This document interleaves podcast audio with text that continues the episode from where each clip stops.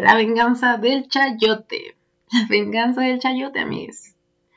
Oigan, pues bienvenidos al primer episodio de este podcast, que podríamos denominar un feto todavía, y que en realidad no es el primero, porque como buena principiante, torpe e ingenua del mundo podquista, grabé todo el programa y se escuchaba como un modo bajo el agua, como si me estuviera ahogando, y era inentendible. Así que bueno, una vez que se acabaron los episodios de prueba y que hoy estoy aquí sentada en el comedor con todas las ventanas cerradas, esperando que mis vecinos no escuchen esto, eh, igual esperando que mi saliva tampoco se escuche porque tengo una perforación en la lengua que según yo me hace salivar más. Y no sé si haya más gente que le pase, no sé si la gente se pueda dividir entre personas muy salivantes y personas que salivan en la normalidad. No sé en dónde está ese equilibrio, cuál es el punto medio, pero espero que mi saliva no se escuche. Igual que los perros no se escuchen, porque no sé qué pasa que están ladrando tanto. Pero, pero deseo una oportunidad, igual quédate. Ya, ese es el tema del programa. Eh, mi saliva no tiene nada que ver. Solo disculparme si es que la escuchas y te asco. Pero bueno, el programa del día de hoy es em, francamente, sin exigir mucho, un tema que, me ha pasado. Que bueno, después de, dar todos esos avisos parroquiales, podemos comenzar. Y mm, no sé, tengo como algunos temas preparados para evitar hablar tanta tontería, que igual uno va a decir tonterías, pero mínimamente que, sean tonterías ordenadas. Entonces, eh, resulta que si hacemos un recap de todos estos momentos que estamos viviendo ahora, por ejemplo, acá en México seguimos supuestamente en cuarentena por pandemia de coronavirus, aunque ya no hay semáforo rojo, sino naranja, pero básicamente es lo mismo. Muchos creo que ya lo entendieron como libertad absoluta, pero aún se supone que no podemos salir de nuestras casas con absoluta normalidad. Y bueno, viviendo este fin del mundo en pijama, he pasado la mayoría del tiempo sola, encerrada en mi departamento y teniendo ciertas reflexiones, como todo claramente. Algún día eh, de este tiempo extraño que, ya no se llama tiempo, eh, estaba contemplando mi existencia y en este juego de tratar de ser adulta, me quedé analizando y como preguntándome, cuestionándome a mí misma, ¿qué onda la mermelada? La estaré guardando correctamente, estará en el sitio en donde pertenece. ¿Y cómo sabes cuál es el lugar correcto para guardarla? ¿Sabes? ¿Dónde pertenece? ¿En el refri? ¿En la alacena? No sé. Y como cualquier adulto, le pregunté a mis amigos de la universidad en dónde guardaban ellos la mermelada. Y uno de ellos, muy listo, me dijo que había de dos. El lugar al que pertenecía dependía de su propósito. O sea, el propósito que tú le dabas a la vida de la mermelada. Y me voló el cerebro. Porque mm, yo nunca había pensado en eso, amigos. Nunca el propósito de vida de algo más había visto en mis manos. Ya, igual sí, porque tenía un gato. O sea, tengo todavía y he cuidado plantas que no han salido muy bien. Pero ya. Eh, a ver, resulta que uno de los propósitos podía ser que la utilizaras para montar algo y en ese caso tenía que estar blanda y por lo tanto debía guardarse en la cena, pues para que mantuviera como esa consistencia, aguadita.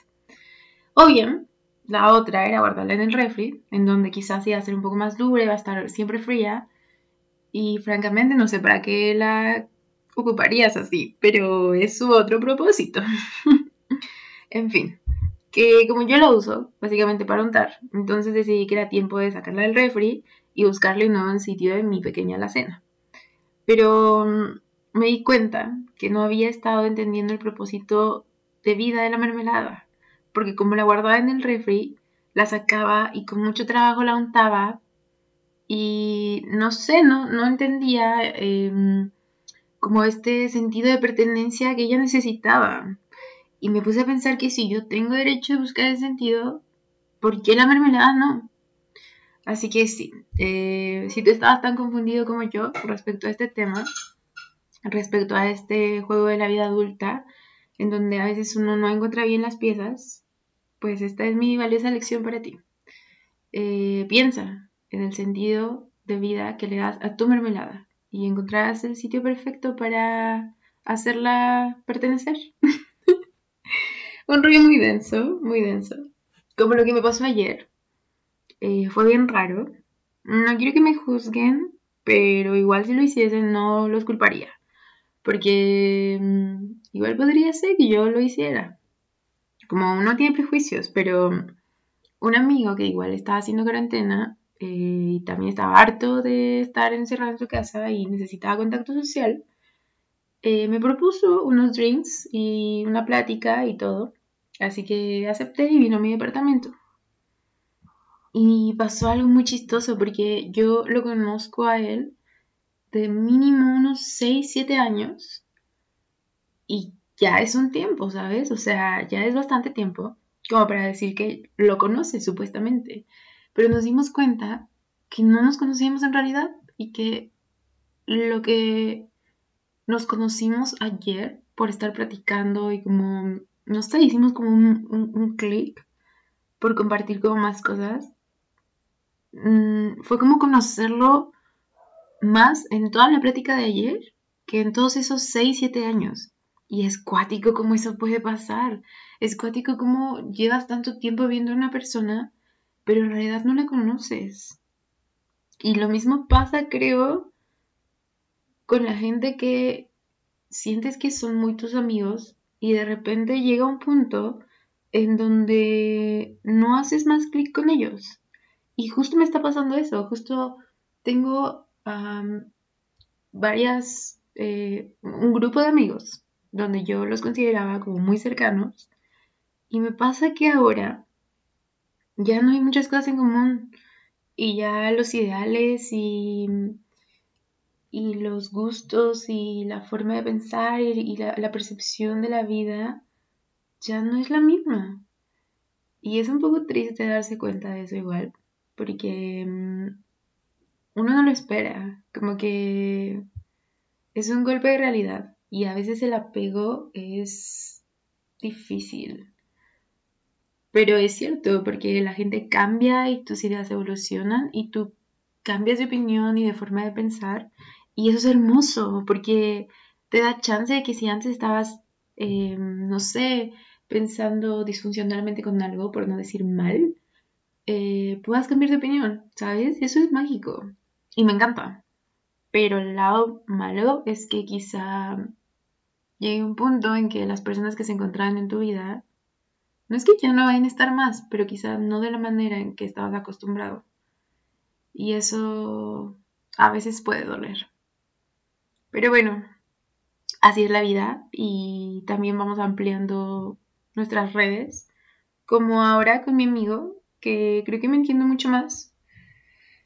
Y, y ya, eso, eso me pasó ayer, me quedé pensando, igual como en todo este rollo de la amistad y la gente tóxica, ¿sabes? Porque creo que también hay que hablar de, de amigos tóxicos.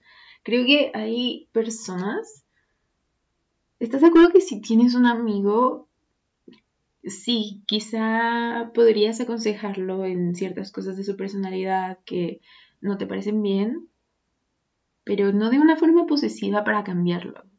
Y me ha pasado tener amigos así. Uno igual lo llama, uno igual tiene una personalidad y patrones y una forma de relacionarse por algo. Pero bueno, con estos amigos tóxicos, encuentro que en cualquier relación, si alguien es de una manera, no es tu responsabilidad ni tu ocupación intentar cambiarlo, ¿sabes?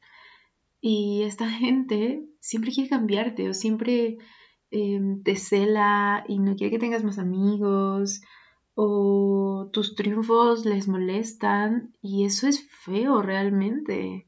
Ahí es donde te pones a pensar y te preguntas si realmente son amigos. Así que cuiden sus redes em, sociales, no en línea, me refiero a las sociales literal, face to face, amigos reales, carne y hueso.